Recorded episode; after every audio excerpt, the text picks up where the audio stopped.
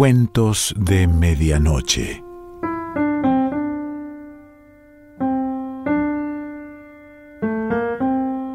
El cuento de hoy se titula Celefais y pertenece a Howard Phillips Lovecraft.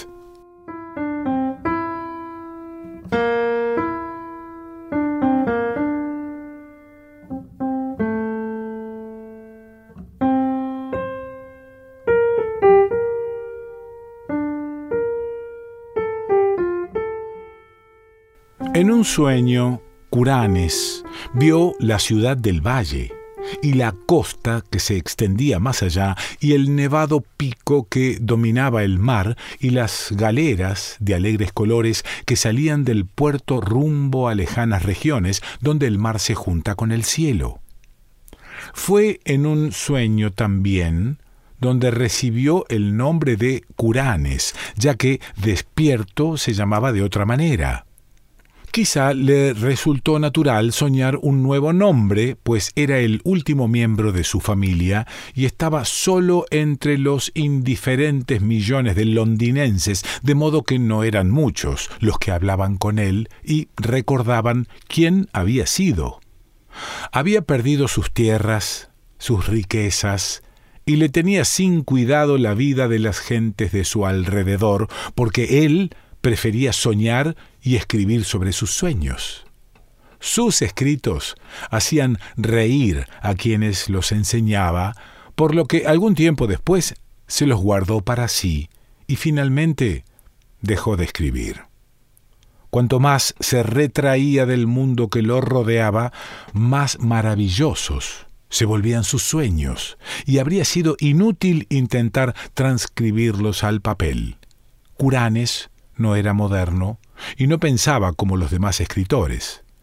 Mientras ellos se esforzaban en despojar la vida de sus bordados ropajes del mito y mostrar con desnuda fealdad lo repugnante que es la realidad, Curanes buscaba tan solo la belleza.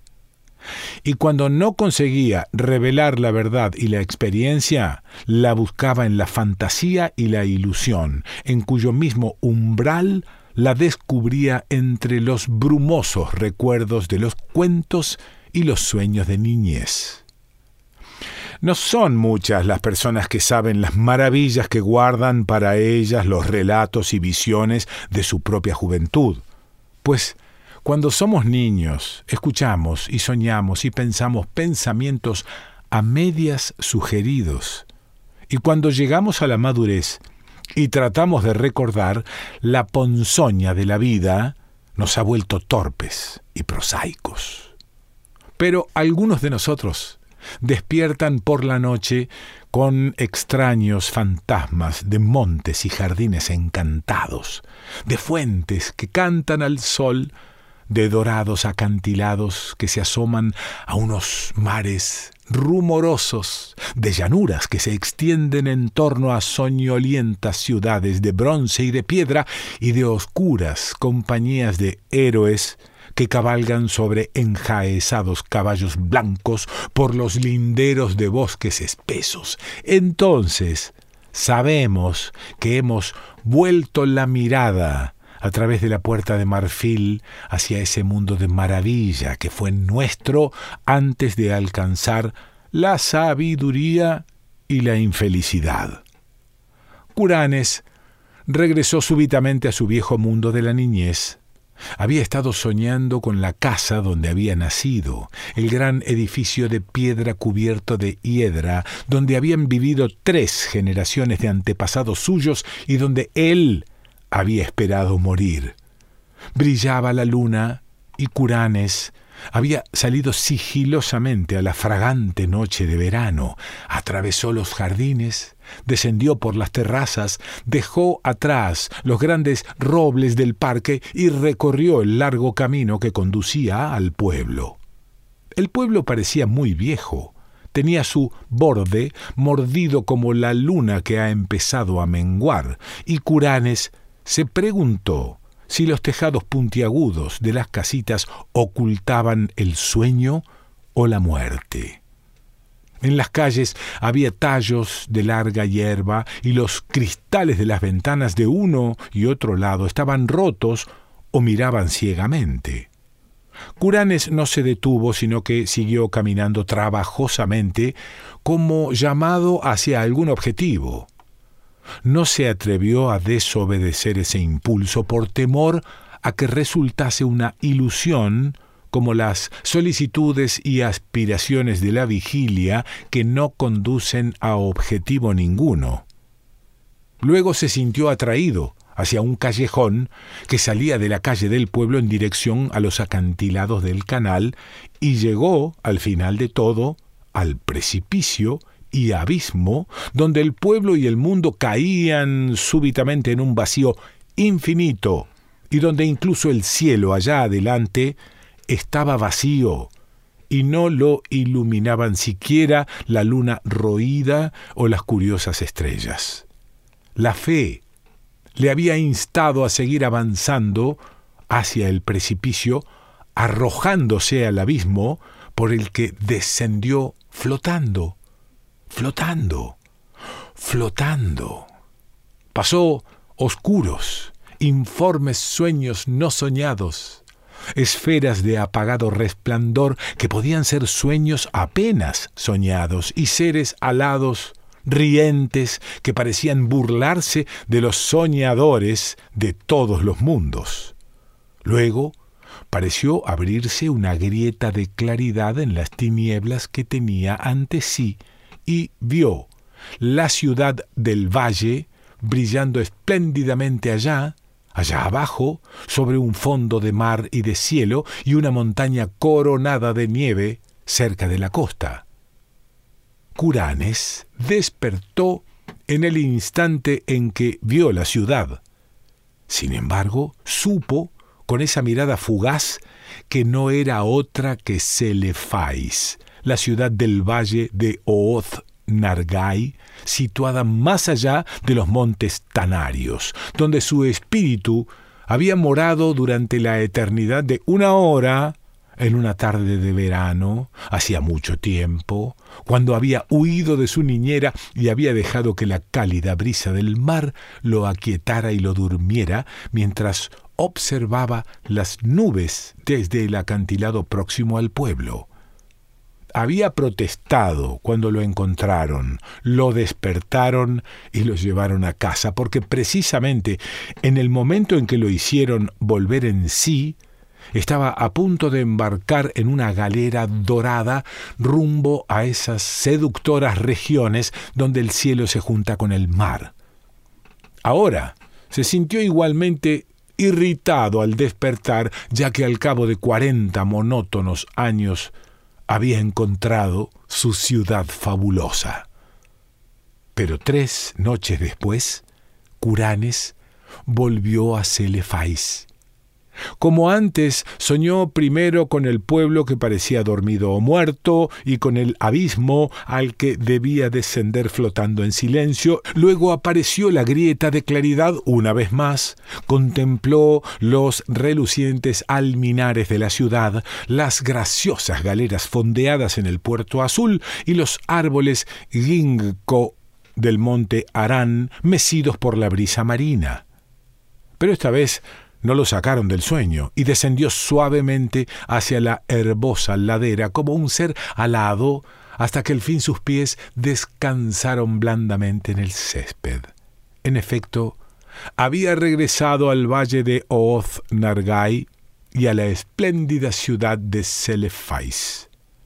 Curanes paseó en medio de hierbas fragantes y flores espléndidas, cruzó el burbujeante Naraxa, por el minúsculo puente de madera donde había tallado su nombre hacía muchísimos años, atravesó la rumorosa arboleda y se dirigió hacia el gran puente de piedra que hay a la entrada de la ciudad.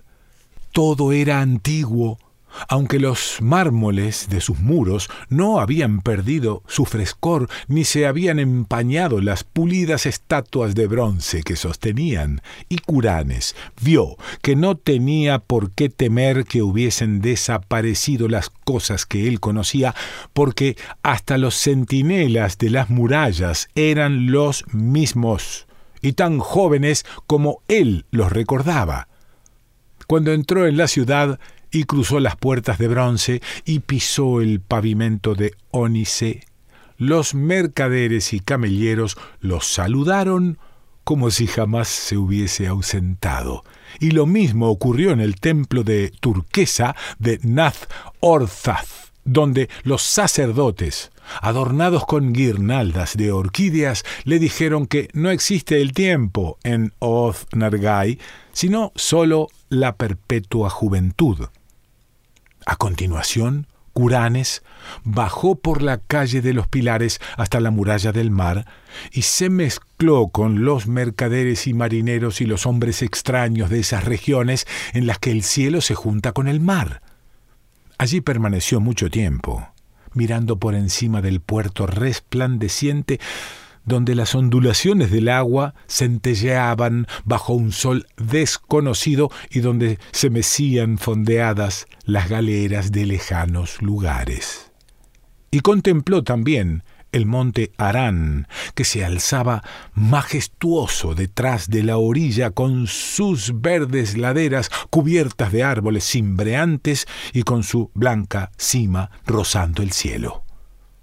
Más que nunca, deseó Curanes zarpar en una galera hacia lejanos lugares, de los que tantas historias extrañas había oído, así que buscó nuevamente al capitán que en otro tiempo había accedido a llevarlo. Encontró al hombre, Azib, sentado en el mismo cofre de especias en que lo viera en el pasado, y Azib no pareció tener conciencia del tiempo transcurrido. Luego fueron los dos en bote a una galera del puerto, dio órdenes a los remeros y salieron al mar serenerio que llega hasta el cielo. Durante varios días se deslizaron por las aguas ondulantes hasta que al fin llegaron al horizonte, donde el mar se junta con el cielo. No se detuvo aquí la galera, sino que siguió navegando ágilmente por el cielo azul entre vellones de nube teñidos de rosa, y muy por debajo de la quilla, Curanes divisó extrañas tierras, ríos y ciudades de insuperable belleza, tendidas indolentemente a un sol que no parecía disminuir ni desaparecer jamás. Por último, Azib le dijo que su viaje no terminaba nunca y que pronto entraría en el puerto de Saranian, la ciudad de mármol rosa de las nubes, construida sobre la etérea costa donde el viento de poniente sopla hacia el cielo, pero cuando las más elevadas de las torres esculpidas de la ciudad surgieron a la vista, se produjo un ruido en alguna parte del espacio y Curanes despertó en su buhardilla de Londres. Después, Curanes buscó en vano durante meses la maravillosa ciudad de Celefais y sus galeras que hacían la ruta del cielo, y aunque sus sueños lo llevaron a numerosos y espléndidos lugares, nadie pudo decirle cómo encontrar el valle de Ooth Nargai situado más allá de los montes Tanarios. Una noche, Voló por encima de oscuras montañas, donde brillaban débiles y solitarias fogatas de campamento muy diseminadas y había extrañas y velludas manadas de reses cuyos cabestros portaban tintineantes cencerros. Y en la parte más inculta de esta región montañosa, tan remota que pocos hombres podían haberla visto, descubrió una especie de muralla o calzada empedrada espantosamente antigua que zigzagueaba a lo largo de cordilleras y valles y demasiado gigantesca para haber sido construida por manos humanas.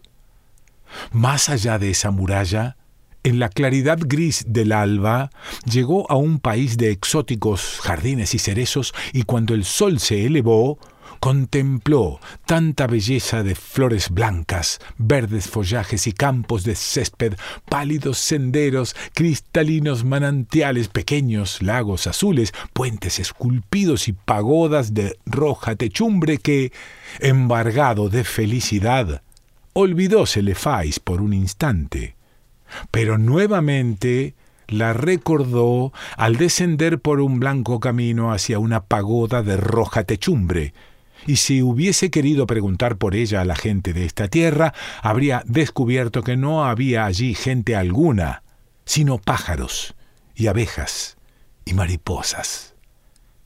Otra noche, Curanes subió por una interminable y húmeda escalera de caracol hecha de piedra y llegó a la ventana de una torre que dominaba una inmensa llanura y un río iluminado por la luna llena, y en la silenciosa ciudad que se extendía a partir de la orilla del río, creyó ver algún rasgo o disposición que había conocido anteriormente habría bajado a preguntar el camino de Oth Nargai si no hubiese surgido la temible aurora de algún remoto lugar del otro lado del horizonte, mostrando las ruinas y antigüedades de la ciudad y el estancamiento del río cubierto de cañas, y la tierra sembrada de muertos, tal como había permanecido desde que el rey Kinaratolis regresara de sus conquistas para encontrarse con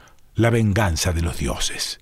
Y así Curanes buscó inútilmente la maravillosa ciudad de Celefais y las galeras que navegaban por el cielo rumbo a Seranian, contemplando entre tanto numerosas maravillas y escapando en una ocasión milagrosamente del indescriptible gran sacerdote que se oculta tras una máscara de seda amarilla y vive solitario en un monasterio prehistórico de piedra en la fría y desierta meseta de Leng.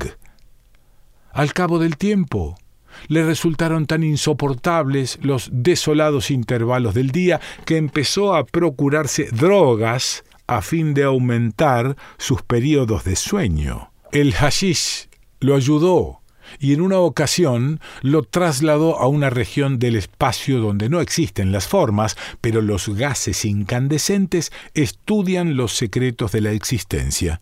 Y un gas violeta le dijo que esta parte del espacio estaba al exterior de lo que él llamaba el infinito.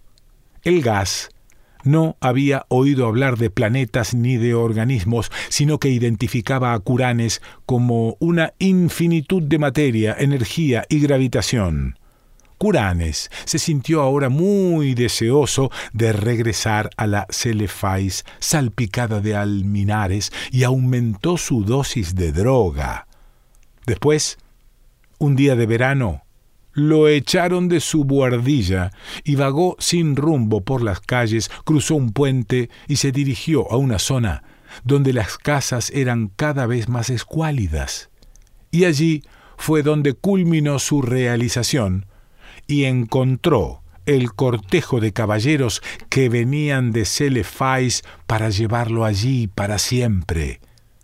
Hermosos, eran los caballeros, montados sobre caballos ruanos y ataviados con relucientes armaduras, y cuyos tabardos tenían bordados extraños blasones con hilo de oro.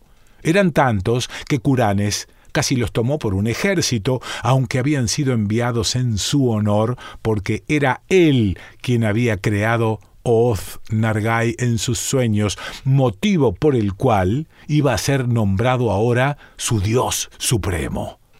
A continuación dieron a Curanes un caballo y lo colocaron a la cabeza de la comitiva y emprendieron la marcha majestuosa por las campiñas de Surrey hacia la región donde Curanes y sus antepasados habían nacido. Era muy extraño, pero mientras cabalgaban parecía que retrocedían en el tiempo, pues cada vez que cruzaban un pueblo en el crepúsculo veían a sus vecinos y sus casas como Chaucer y sus predecesores les vieron y hasta se cruzaban a veces con algún caballero con un pequeño grupo de seguidores. Al avecinarse la noche marcharon más deprisa y no tardaron en galopar, tan prodigiosamente como si volaran en el aire. Cuando empezaba a alborear, llegaron a un pueblo que Curanes había visto bullente de animación en su niñez, y dormido o muerto durante sus sueños. Ahora estaba vivo, y los madrugadores aldeanos hicieron una reverencia al paso de los jinetes calle abajo entre el resonar de los cascos que luego desaparecieron por el callejón que termina en el abismo de los sueños. Curanes se había precipitado en ese abismo de noche solamente y se preguntaba cómo sería de día, así que miró con ansiedad cuando la columna empezó a acercarse al borde y mientras galopaba cuesta arriba hacia el precipicio, una luz radiante, dorada, surgió de occidente y vistió el paisaje con refulgentes ropajes. El abismo era un caos hirviente de rosáceo y cerúleo esplendor. Unas voces invisibles cantaban gozosas, mientras el séquito de caballeros saltaba al vacío y descendía flotando graciosamente a través de las nubes luminosas y los plateados centelleos. Seguían flotando los jinetes y sus corceles pateaban el éter como si galopasen sobre doradas arenas. Luego los encendidos vapores se abrieron para revelar un resplandor aún más grande, el resplandor de la ciudad de Celefais y la costa más allá y el pico que dominaba el mar y las galeras de vivos colores que zarpan del puerto rumbo a lejanas regiones donde el cielo se junta con el mar. Y Curanes reinó en Oznargai, y todas las regiones vecinas de los sueños, y tuvo su corte alternativamente en Celefais y en la Seranian formada de nubes. Y aún reina allí, y reinará feliz para siempre, aunque al pie de los acantilados de Innsmouth, las corrientes del canal jugaban con el cuerpo de un vagabundo que había cruzado el pueblo semidesierto al amanecer. Jugaban burlonamente y lo arrojaban contra las rocas, junto a las torres de Trevor cubiertas de hiedra, donde un millonario obeso y cervecero disfruta de un ambiente comprado de nobleza extinguida. Howard Phillips Lovecraft.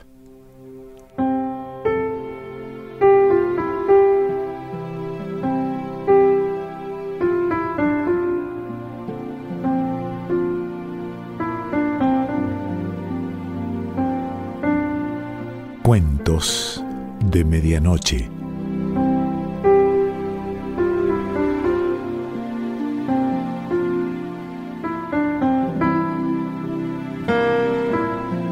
Selección Pancho Mondino. Idea y lectura Quique Pessoa.